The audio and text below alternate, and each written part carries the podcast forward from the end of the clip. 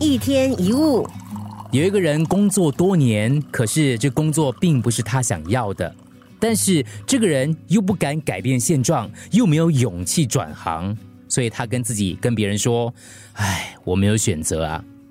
真的，他没有选择，为什么呢？因为当你认为自己别无选择、没有选择的时候，这种想法就会造成你自己真的没有选择。你相信自己做得到。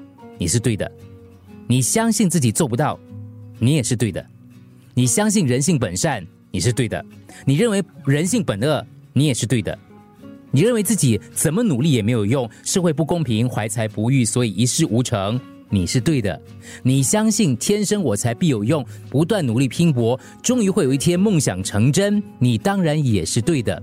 为什么呢？因为你认定事实是什么。你就会替自己脑中的信念找到证据，在不经意当中使自己的预言成为现实，这就是所谓的自我实现预言。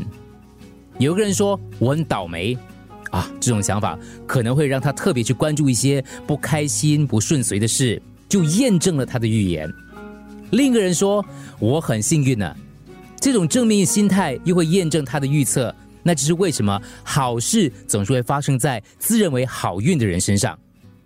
我们生活当中常有这样的例子：你原本预期上台可能就报告的时候会报得很烂，结果一上台之后真的是很烂，结结巴巴，证明了你的预期。有人觉得自己的文笔很差，不想写作，最后文章了无新意，于是就下了结论：早就跟你讲过了吗？我就是写作不好。人际交往当中，我们常听到这个人对我有偏见，他老是跟我作对这样的抱怨。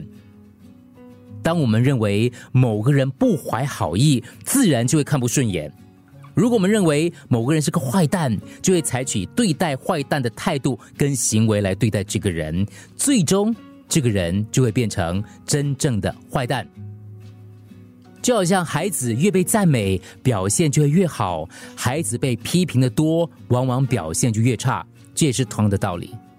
当孩子被冠以某种负面评价的时候，就好像商品被贴上了标签，自我价值低落，孩子就会逆向发展。当然，又强化了老师们的负面评价，就会造成恶性循环。那既然我们对自己或别人的预期往往都会成真。那为什么不妨多给自己、跟家人，或者你的孩子、你的学生、你的下属，来一个正面的自我实现的预言呢？